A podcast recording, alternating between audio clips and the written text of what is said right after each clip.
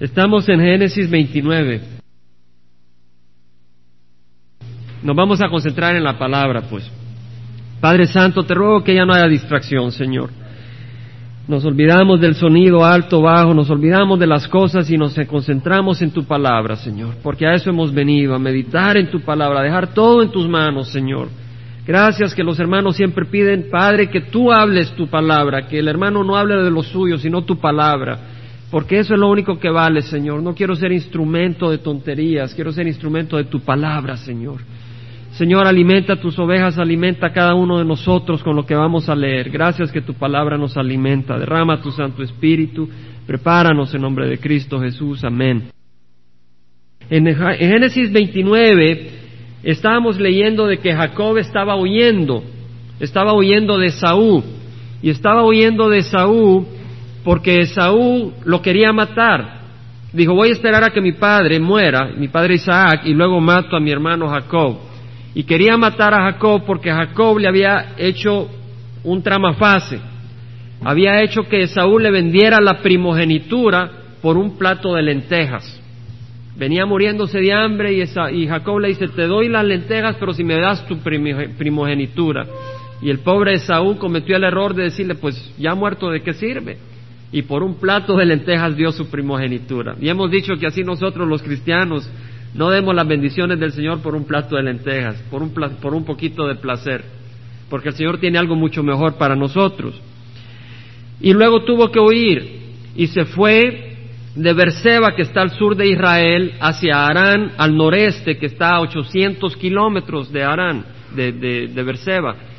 Pero a los 80 kilómetros de ir caminando, se le hizo tarde, se le hizo oscuro, y ahí tuvo un sueño donde Dios se le reveló y dijo, aquí está Dios, esta es la casa de Dios, la puerta de, la, de Dios. Y le llamó al lugar Betel, que quiere decir casa de Dios. Y de ahí siguió su camino, llegó a Arán, donde se iba, iba a buscar mujer de los parientes de su familia. Y ahí se encontró a, a Raquel, una muchacha muy hermosa, que era hija de Labán. Labán era hermana de Rebeca, la mamá de Jacob y se la dio por esposa el padre, Labán, a Rebeca, pero antes, a Raquel, pero antes de darle a Raquel le dio a Lea. ¿Nos acordamos ya, hermanos? Y el pobre Jacob tuvo que trabajar 14 años por las dos mujeres. Siete años por Raquel y por Raquel y siete años por, por Lea, ¿verdad? Y ahí nos quedamos. El versículo 31, en ese, en ese estado nos quedamos y dice que vio Jehová que Lea era aborrecida y le concedió hijos, pero Raquel era estéril. Ahora veamos de que Lea no era odiada. La palabra aborrecida en el hebreo quiere decir de dos cosas amadas la menos amada.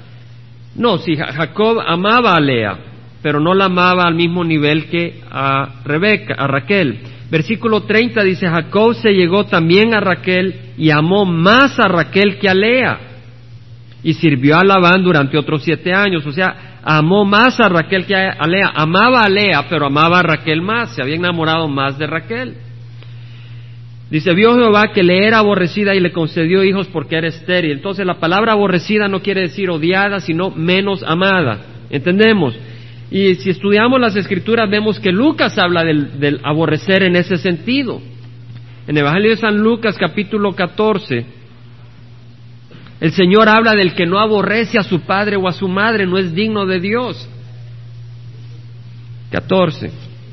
Pero entendamos que aborrecer, Dios no nos está diciendo odia a tu papá, odia a tu mamá, lo que nos está diciendo es tienes que escoger quién es el centro de tu corazón. 14.25.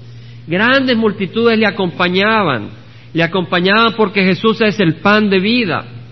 Él dijo, el ladrón viene para robar, matar y destruir, yo he venido para que tengas vida y la tengas en abundancia. Entonces las multitudes lo acompañaban y él volviéndose les dijo, si alguno viene a mí y no aborrece a su padre y a su madre, a su mujer e hijos, a sus hermanos y hermanas y aún hasta su propia vida, no puede ser mi discípulo, es decir, no puede entrar al reino de los cielos. Pero el Señor no nos está diciendo que odiemos a nuestros parientes, Jesús dice, eh, lo leemos en la primera epístola de San Juan, que Dios es amor. ¿Entendemos? Nosotros hemos llegado a conocer y hemos creído el amor de Dios. Dios es amor y el que permanece en amor permanece en Dios y Dios permanece en uno. Entonces, el Dios es amor, pero aquí está hablando de que llega un momento donde tal vez el padre le dice al hijo, mira, ah, yo quiero que tú seas dentista, he trabajado mucho, te he puesto en la universidad, a mucho sacrificio, y el hijo dice, bueno papá, pero la verdad es que yo quiero ser misionero, yo no quiero nada de eso, ahí se va a probar, ¿verdad? Tal vez el papá no tiene nada que ver con las cosas del Señor y le dice, ¿me amas a mí? Y el hijo va a tener que decidir quién es el que dirige su vida, o su papá o Dios. ¿Entendemos, hermanos? Y es ahí donde dice el que no, el que no me ama a mí más que a su padre, más que a su madre. Tal vez la mamá le dice a una hija, mira, cásate con ese muchacho que tiene dinero, ahí anda su Mercedes Benz. Pero la muchacha sabe que ese muchacho es un perdido y se quiere casar con alguien que tal vez no tiene dinero, pero ama al Señor. Y dice, mira, a mí no me interesa el dinero, él ama al Señor, yo con él quiero hacer un matrimonio. Y la madre se opone, tendrá que saber a quién va a seguir, si a Dios o a los hombres. ¿Entendemos? A su mujer, ¿verdad? Tal vez la mujer le dice al marido, mira, no diez meses, yo mejor comprarme unas joyas para que te ame más. Ahí va a tener que escoger, ¿verdad? si darle caprichos a la mujer o si servir a Dios. Ahora, no quiere decir que vamos a abandonar a nuestros hogares, pero Dios es el que va a ocupar el primer lugar en nuestro corazón. Dice, el que no carga su cruz y viene en pos de mí no puede ser mi discípulo. Tenemos que cargar la cruz porque ¿quién de vosotros deseando edificar una torre no se sienta primero y calcule el costo para ver si tiene lo suficiente para terminarla? Imagínense, antes hacían torres en los lugares donde habían viñedos para vigilar que nadie entrara a robar. Y dice, el que va a construir una torre, antes de construirla, cuenta a ver si le alcanzan los chavos. ¿Verdad? Si no, solo tiene 100 chavos y la torre le va a costar 500 dólares. Va a quedar en ridículo y va a trabajar en balde. ¿Entendemos? Hay que contar el precio. Hermanos, el cristiano cuenta el precio. ¿Cuál es el precio? Le damos toda la vida al Señor. Pero ¿qué vale de lo que le damos? Nada, hermanos. El Señor nos da. Nosotros le damos una vida que no sirve y Él a cambio nos da vida abundante. Amén. Dice, no sea que cuando haya echado los cimientos y no pueda terminar, todos los que lo vean comiencen a burlarse de él diciendo, este hombre comenzó a edificar y no pudo terminar. Hermanos, hemos empezado, pero no somos como el que trabaja y empieza a edificar y después se hace para atrás. No somos de los que se hacen para atrás. Amén. Somos de los que hemos empezado a edificar y vamos a seguir a todo costo, porque sabemos que el seguir al Señor nos va a costar qué? Nuestra vida. Nuestra voluntad está en las manos del Señor y lo hacemos con gozo y no nos hacemos para atrás, porque sabemos a quién hemos seguido y sabemos que Él nos da vida eterna y Él es la respuesta a nuestras vidas. Si hay sufrimiento, hay malos entendidos, pero no vamos a huir del sufrimiento ni de los malos entendidos porque sabemos quién murió en la cruz por nosotros. Dice, diciendo este hombre comenzó a edificar y no pudo terminar. ¿O qué rey cuando sale al encuentro de otro rey para la batalla no se sienta primero y delibera si con diez mil hombres es bastante fuerte como para enfrentarse al que viene contra él con veinte mil?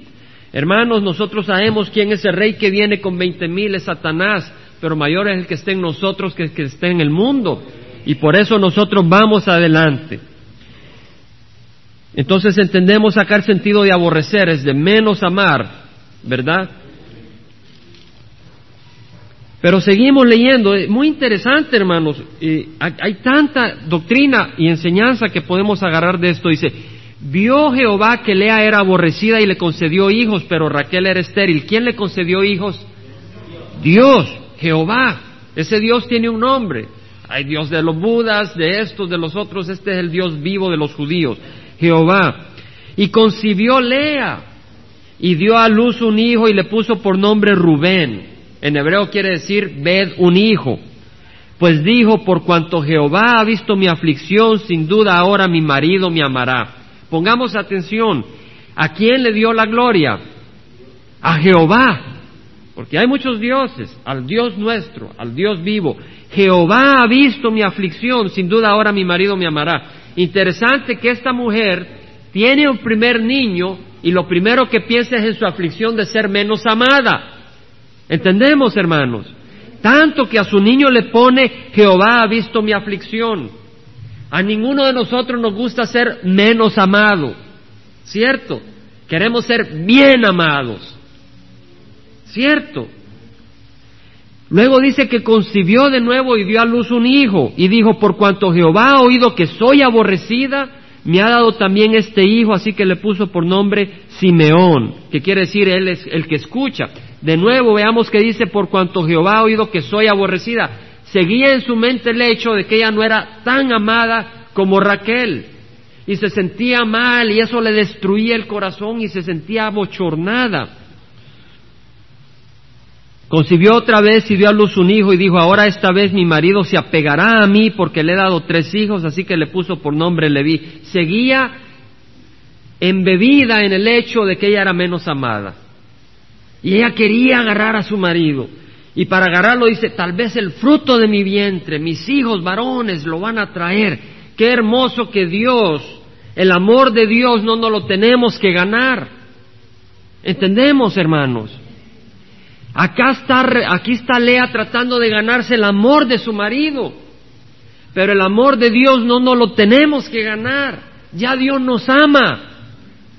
Y eso es muy hermoso, porque si no lo tenemos que ganar estamos en aquella angustia, porque sabemos que somos malos, a menos que estemos muy ciegos, pero somos malos, hay egoísmo, hay rencores a veces, hay lujurias, esto, el otro que el Señor nos tiene que ir limpiando. Pero entonces decimos, ¿cómo me va a amar Dios a mí? Si soy sucio. Pero leamos en Romanos capítulo 5. Y eso es lo que venimos a estudiar, el Evangelio. Evangelio quiere decir buenas noticias. Capítulo 5, versículo 6 dice, capítulo 5, versículo 6. Lo tenemos.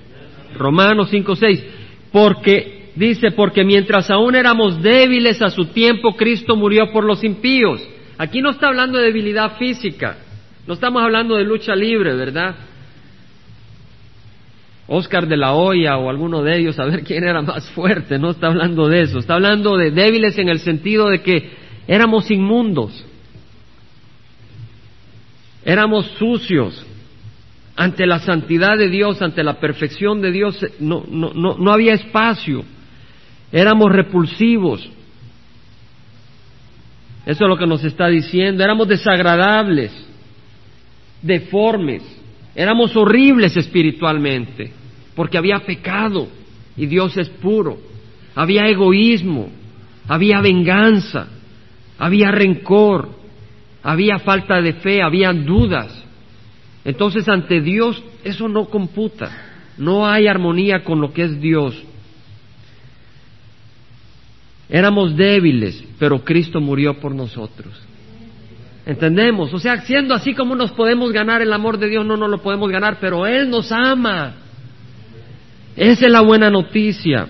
Por eso dice el versículo 7, a duras penas habrá alguien que muera por un justo aunque tal vez alguno se atreva a morir por el bueno, pero Dios, el versículo 8, demuestra, Él lo demuestra, no solo nos lo dice, demuestra su amor para con nosotros en que siendo aún pecadores, Cristo murió por nosotros. Nunca se me olvida mi hermano en la carne, esto fue lo que le tocó una vez, saber que Cristo vino a morir por los pecadores. Interesante que le tocó hasta que tenía treinta y pico de años. Ahí hemos estado en la iglesia desde que éramos pequeñitos. Pero nunca el Espíritu, nunca él oyó al Espíritu decir que Cristo murió por los pecadores. Creía que solo los santos estaban ahí para Cristo. No, es los pecadores los que necesitan al médico. Somos los pecadores, los enfermos que necesitamos sanidad. Y Cristo nos ama, de tal manera amó Dios al mundo que dio a su Hijo único para que todo aquel que en Él crea no se pierda, mas tenga vida eterna. Murió por los pecadores, murió por nosotros. Ahora ese amor o lo recibimos o lo despreciamos, o lo abrazamos o lo escupimos.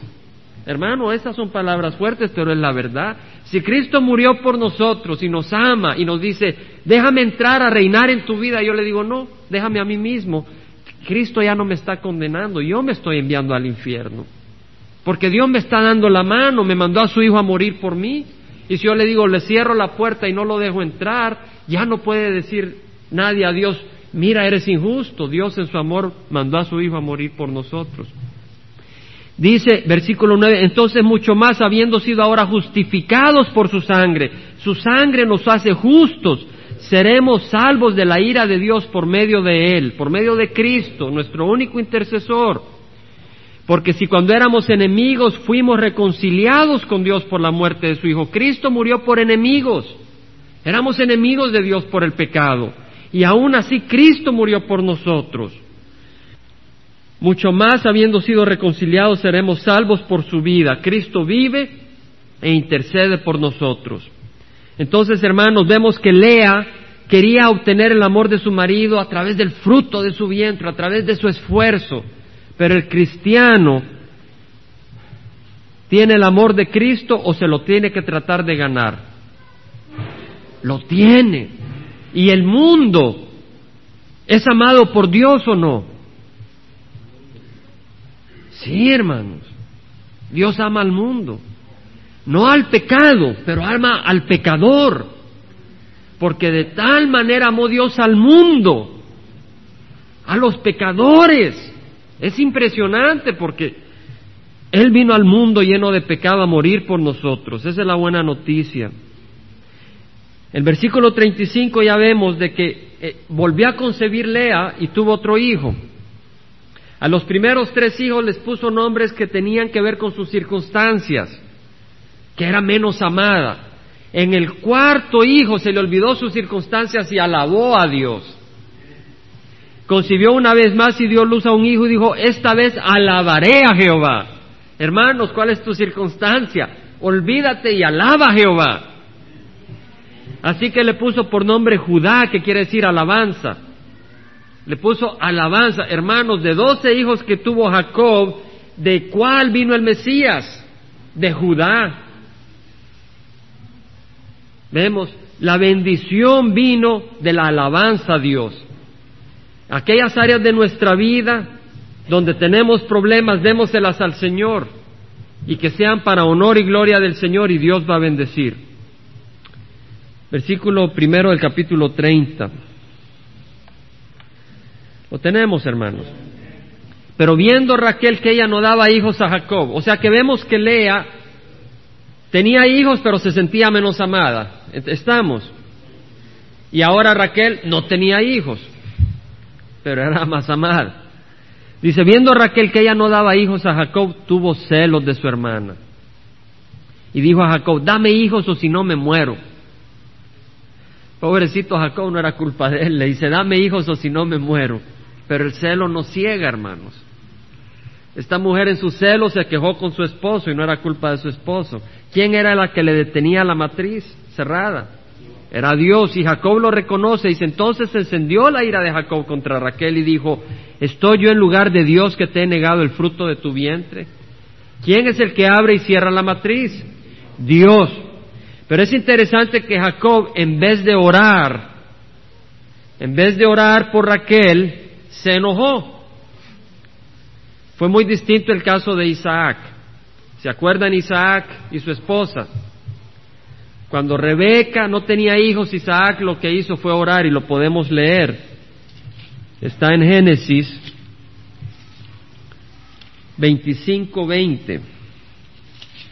Génesis 25:20 podemos leer que dice, tenía Isaac 40 años cuando tomó por mujer a Rebeca, hija de Betuel, arameo de Padán Aram, hermana de Labán, arameo. Y oró Isaac a Jehová en favor de su mujer porque ella era estéril, y lo escuchó Jehová y Rebeca su mujer concibió. Vemos la diferencia. Isaac oró por su mujer. Jacob se quejó todo enojado y no oró por su mujer. Y no solo eso, sino de que la carne empezó a actuar acá. Y vemos en el siguiente versículo que ella dijo, Raquel dijo, aquí está mi sierva Vila, llégate a ella para que dé a luz sobre mis rodillas, para que por medio de ella yo también tenga hijos. Hermanos, le está diciendo, te voy a dar mi, mi sierva, mi esclava, y acuéstate con ella. ¿Quién hizo lo mismo? Sara con Abraham. En vez de esperar la bendición de Dios, Entendemos, Sara dijo, déjame te voy a dar a Agar y allégate a ella. En otras palabras, haciendo ellos, ayudándole a Dios como que si Dios necesita ayuda. Isaac lo que hizo fue orar. Pero aquí vemos de que ah, Raquel en su desesperación actúa en la carne y le da a su sierva. Y vemos en versículo 4 que le dio a su sierva Vila por mujer y Jacob se llegó a ella. Interesante que acá quien tiene celos es Raquel. Primero Lea quería el amor de su esposo, celaba a Raquel. Y aquí Raquel cela a Lea. Y se arma un gran conflicto, una guerra civil. Y dice que Vila concibió y dio a luz un hijo a Jacob. Y Raquel dijo, Dios me ha vindicado.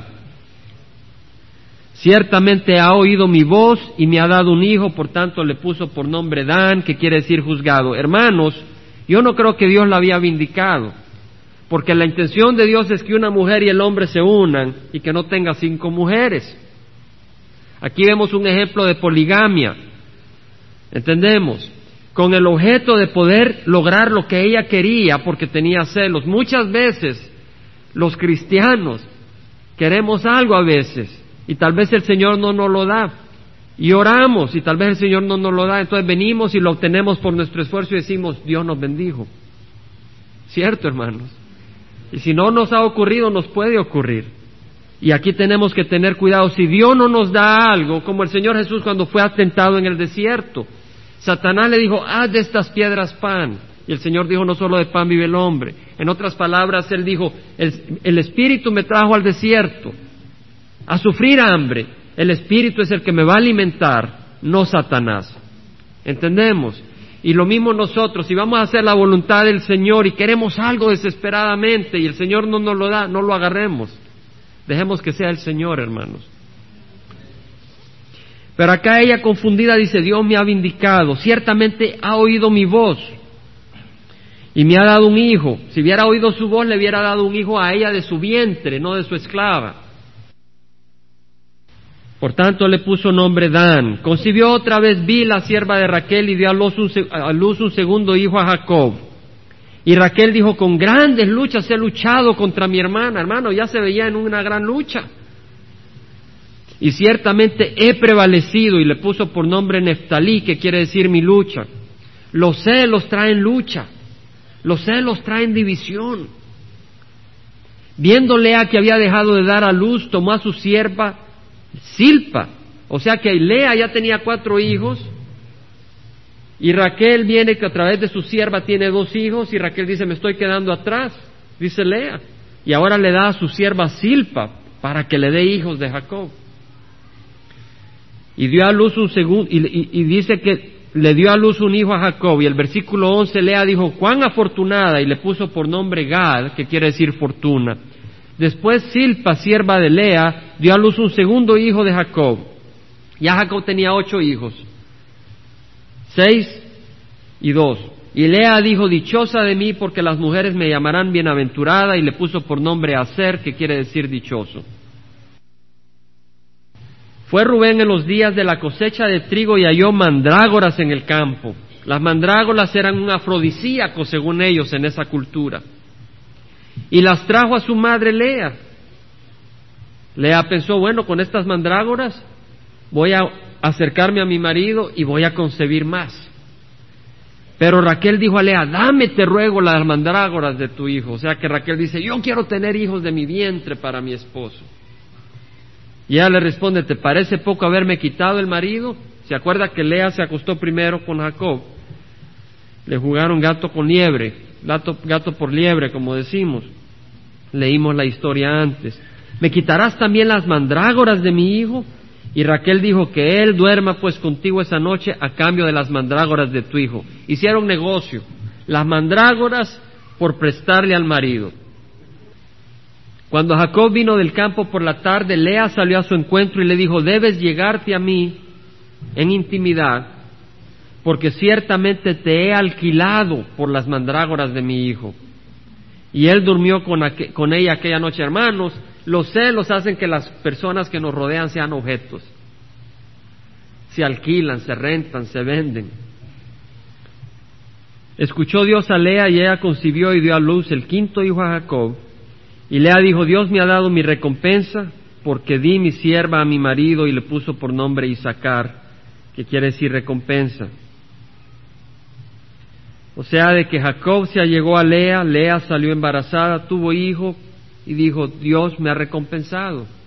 Hermanos, era a pesar de sus celos que Dios las estaba bendiciendo. No era recompensa, ¿entendemos, hermanos? Era una lucha de celos y de envidias ahí.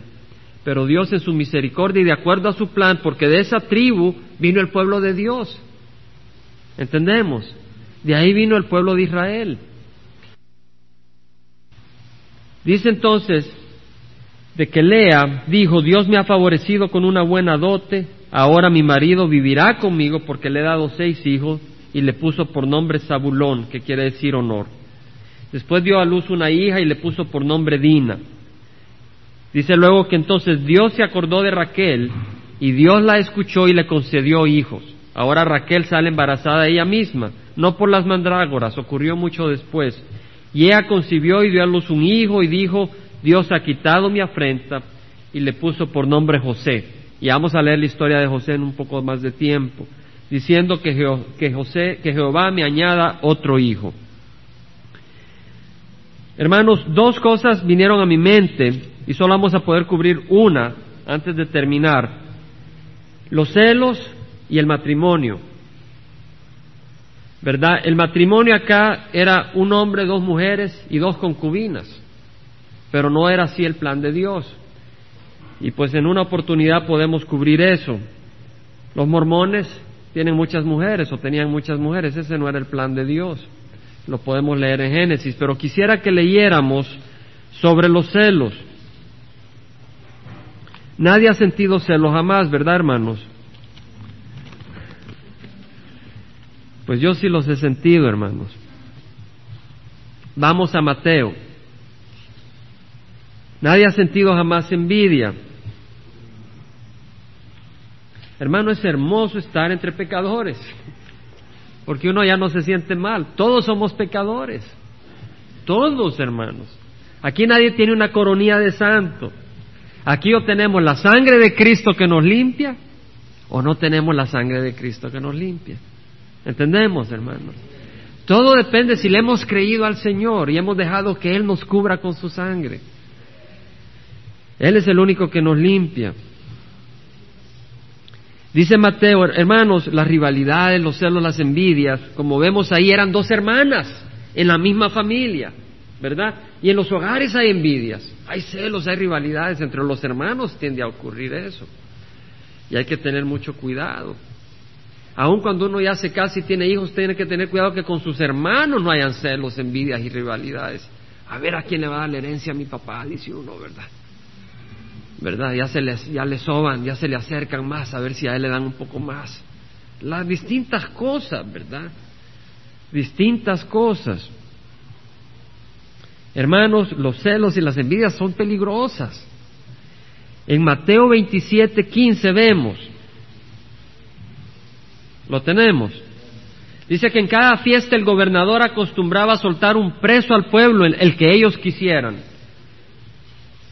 Y tenían entonces un preso famoso llamado Barrabás. Versículo 17, por lo cual cuando ellos se reunieron, Pilato les dijo, ¿a quién queréis que os suelte? ¿A Barrabás o a Jesús llamado el Cristo? Cuando vieron que, que predicaba con poder, empezaron a tener envidia. Y esa envidia empezó a crecer y Satanás le empezó a regar y le empezó a abonar. De modo que llegaron a qué? A entregar al Hijo de Luz, al Hijo de Dios. Una semillita creció y llegó a algo muy terrible. La envidia no es buena. La envidia es contraria al amor. Nadie puede decir yo soy, yo tengo envidia porque amo. No es cierto. Primera de Corintios. Oh, mira, mira a mi hermana mi papá le está dando más y sus hijitos van a estar mejor y yo amo a mis hijos, por eso tengo envidia. Mentira, hermanos, el amor y la envidia no se mezclan como el agua y el aceite no se mezclan. Primera de Corintios 13. Primera de Corintios 13, 4. Ya lo tenemos, hermanos. Dice, el amor es paciente, es bondadoso, el amor no tiene envidia. El amor no tiene envidia. Quiere decir que si hay amor no hay envidia. Pero como no amamos perfectamente, a veces hay envidia en nuestras vidas. Y la envidia no son resultado de Dios, son fruto de la carne. Vámonos a Gálatas más adelante. Gálatas 5. Gálatas 5, 16. Ya lo tenemos. Dice, digo pues, andad por el Espíritu y no cumpliréis el deseo de la carne. O sea, caminemos bajo la, dirección del Espíritu y no vamos a caminar de acuerdo a los deseos de la carne. Deseos de la carne no se refiere a comer o a tomar, se refiere a la carne pecadora, ¿verdad? Ahora, las relaciones íntimas entre marido y mujer, eso no es la carne pecadora. Un, una comidita de Thanksgiving, eso no es la carne pecadora. La carne pecadora es aquella que viene y se roba un, par de cositas en el trabajo, ¿verdad? O se echa una salidita con otra muchacha cuando está casado. Esa es la carne pecadora. Ahora dice el versículo 19, ahora bien las obras de la carne son evidentes las obras, las obras de la carne, la carne, esa naturaleza pecadora que todos hemos heredado de Adán y Eva, todas la tenemos. Esa carne, esas obras son evidentes y en el versículo 20 dice idolatría, hechicería, enemistades, pleitos, celos, celos, enojos, rivalidades, separación, sectarismo, separaciones, envidias, el versículo 21. O sea que todos tenemos carne pecadora, ¿o no, hermanos? Todos. Quiere decir que nuestra carne pecadora tiene qué? Envidia. Todos estamos marcados. La carne, todas que tenemos, es descendencia de Abraham, de, Abraham sí, y de Adán. Y en esa carne habita envidia, esa tendencia a envidiar, esa tendencia a tener celos. Pero dice el Señor, envidias, versículo 21, borracheras, orgías y cosas semejantes contra las cuales os advierto como ya lo he hecho antes, que los que practican tales cosas, ¿qué hermanos? No heredarán el reino de Dios. Hermano, no es broma. Si es decir, si estamos en un estado donde hay envidias y celos en nuestras vidas y sectarismos, no heredaremos el reino de Dios. Dice la palabra del Señor. Hermanos, a veces el cristiano puede envidiar al no cristiano. Leí una vez un artículo muy interesante de alguien que dijo, bueno, yo crecí en un hogar cristiano, recibí al Señor muy joven y nunca tuve el gusto de ir a parrandas y de echarme mis traguitos, esto y el otro. No viví. Pero después él vio el fin de aquellos. ¿Entendemos? Vio la amarga, el amargo fruto de aquellas cosas. Y reconoce de que gracias a Dios Él lo preservó de esas cosas. En Proverbios, sí, habrá un placer por un rato, pero hermanos, el pago es carísimo. Nunca se me olvida un hermano en la fe que me dio a entender que había tenido una relación de fornicación con una muchacha en el trabajo. Y me dijo, aprendí una lección carísima. No sé cuál fue su lección, pero se arrepintió más de lo que podía arrepentirse y hubiera querido que nunca hubiera ocurrido. Lo que uno siembra, eso cosecha. Sí habrá un poco de placer. ¿Verdad que a las moscas se les agarran con esas tiras? Eh, ahí en El Salvador teníamos esas tiras que tenían como mielita. Y llegaban las moscas y ahí quedaban y se morían. Sí, los primeros diez minutos felices, comiendo. Cuando ya se querían ir, no se podían ir hasta que se morían. Y se arrepentían, ¿verdad? Si pudieran pensar. Capítulo 23 de Proverbios, versículo 17 dice, no envidie tu corazón a los pecadores. No envidie tu corazón a los pecadores. Proverbios 23, 17. Estamos. Antes vive siempre en el temor de Jehová. Porque ciertamente hay un futuro y tu esperanza no será cortada. Cuando el enemigo te pone un plato de lentejas, Acuérdate el futuro que el Señor te tiene. un banquete en el reino celestial. Escucha, hijo mío, y sé sabio. Dirige tu corazón por el buen camino, no estés con los bebedores de vino ni con los, con los comilones de carne, porque el borracho y el glotón se empobrecerán y la somnolencia se vestirá de trapos, de harapos. Hermano, Dios nos advierte de no tener envidia. Tenemos que tener cuidado. A veces en el trabajo favorecen a alguien, ¿verdad? Tenemos que tener cuidado de no tener envidia y de no empezar a actuar como esa persona para lograrnos el amor como Lea buscaba el amor de Jacob. Si no nos van a amar, que no nos amen. El amor del mundo es condicional, el amor de Cristo es incondicional. En Santiago capítulo 3 nos habla otra característica de los celos. Santiago 3, versículo 13. 3.13. ¿Quién es sabio y entendido entre vosotros que muestre por su buena conducta sus obras en sabia mansedumbre? Que el Señor nos ayude a ser mansos, a reconocer que las cosas buenas vienen de Dios y las malas de nosotros, hermanos, ¿cierto?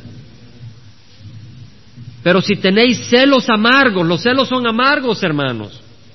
Si tenéis celos amargos y ambición personal en vuestro corazón, no seáis arrogantes y así mentáis contra la verdad. Esa sabiduría no es la que viene de lo alto. Tengamos cuidado de hacer las cosas por celos. Dice la palabra del Señor que algunos predican a Cristo, ¿por qué? Por celos, por ambición personal. Dice esa sabiduría no es la que viene de lo alto, sino que es terrenal, natural, diabólica. Porque donde hay celos y ambición personal, ahí hay confusión y toda cosa mala. Que nuestra ambición personal sea qué, hermano? Servir al Señor. Pero la sabiduría de lo alto es primeramente pura, pacífica, amable, condescendiente, llena de misericordia y de buenos frutos, sin vacilación. No que hoy voy a servir al Señor y mañana no. Sin hipocresía. Vamos a terminar. Dice la palabra en Jeremías, unos cuantos versículos para terminar el pensamiento. Jeremías 17. Gloria al Señor, hermanos, que la palabra nos libera. Versículo 17, capítulo 17, versículo 9 dice, más engañoso que todo es el corazón y sin remedio. ¿Cuál corazón, hermanos? El corazón de todos. Más engañoso que todo es el corazón y sin remedio. ¿Quién lo comprenderá? ¿Quién comprende su corazón? Solo Dios. Y así lo dice el versículo 10. Yo Jehová escudriño el corazón. Hermanos, estamos en la iglesia y decimos, oh, mi corazón es bueno. No sabemos ni por qué estamos acá, pero sabemos que es el Señor el que nos trae. Porque aunque vengamos con los motivos equivocados, el Señor nos limpia, para eso nos trae. Porque el que viene a escuchar la palabra del Señor y el que le estudia en su hogar, no va a seguir igual, el Señor lo va a transformar. Y si viene con motivos equivocados, como aquellos que iban siguiendo a Jesús para comer pan, porque vieron que multiplicó los panes y los peces, dijeron, vamos a comer pescadito asado, unos taquitos de pescado. ¿Verdad? Pero ahí que pasó el Señor los pescó. Y hizo a Pedro y a los discípulos pescadores de hombre. Y aquí hay muchos pescadores de hombre, hermano David pasa pescando ahí en su trabajo, yo sé.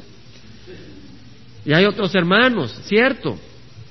Pescadores. Yo Jehová escudriño el corazón, pruebo los pensamientos. El Señor es el que conoce, por eso venimos al Señor. Señor, escudriña mi corazón. ¿Por qué hago esto? ¿Por qué hago lo otro? Decláramelo. Y si el Señor nos muestra que hacemos las cosas por envidia, hay una salida. Primera de Juan 1.9 dice, si confesamos nuestros pecados, Él es fiel y justo para perdonar nuestros pecados y limpiarnos de toda injusticia. Dios nos va a limpiar de toda injusticia si confesamos nuestros pecados. ¿Con quién? ¿Con otro hombre? Con Cristo. Con Cristo. Yo no tengo que entretener a nadie. Tengo que venir a Cristo a pedirle perdón. Ahora, si he ofendido a mi hermano, tengo que ir a Él a pedirle perdón a Él. Tenemos que confesársele al Señor, Señor, hemos pecado, límpianos. Y segundo, tenemos que creer en Él. Porque si hay envidia y celos y el Señor no lo revela, Él nos ha dado una, su palabra que dice, el ladrón, perdón, eh, dice, Primera de Juan 3, 8, 12. Primera de Juan 3, 8, 12. Dice, el que practica del pecado, Primera de Juan 3.8, perdón. Primera de Juan 3.8. El que practica el pecado es del diablo. Hermanos, son palabras fuertes. El que no está en Cristo está practicando pecado. Primero porque está, su Señor no es Cristo, sino otro. Satanás, uno mismo. El que practica el pecado es del diablo porque el diablo ha pecado desde el principio. Ahora dice, el Hijo de Dios se manifestó con este propósito de destruir las obras del diablo. Ahí hay poder. Si vemos celos en nuestro corazón, los confesamos. ¿Verdad? Los confesamos. Y luego le decimos, Señor, tú manifestaste a tu Hijo para qué? Para destruir la obra del diablo. Entonces uno dice, Señor, destruye los celos en mi corazón. Yo no los puedo destruir, pero tú puedes. ¿Verdad? Ese es, el gozo. Por eso este, estas reuniones son reuniones de gozo. Porque venimos a oír la buena noticia, no son reuniones de condenación. Sí, condenación al pecado, condenación a la envidia, condenación al celo, pero con la buena noticia que Cristo nos puede limpiar. Luego dice Romanos 12, 21. Oh, pero mira la fulanita, mira cómo está, mira los vestiditos que se consigue, o mira el marido, mira la hermana Lucía, qué buen marido se ha conseguido, y la hermana Clara, pobrecita. ¿Verdad? Y, ya, mi esposa ya está toda celosa, porque el marido que le tocó, ¿verdad? Y ya está celosa de Lucía y ya le empieza a mirar con celos, ¿verdad?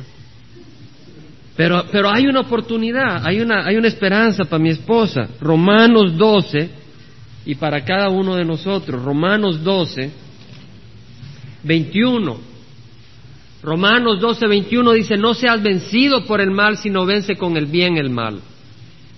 O sea que si hay celos, podemos hacer algo, podemos hacerle bien a esa persona para que el Señor bendiga. Aquí terminamos, hermanos.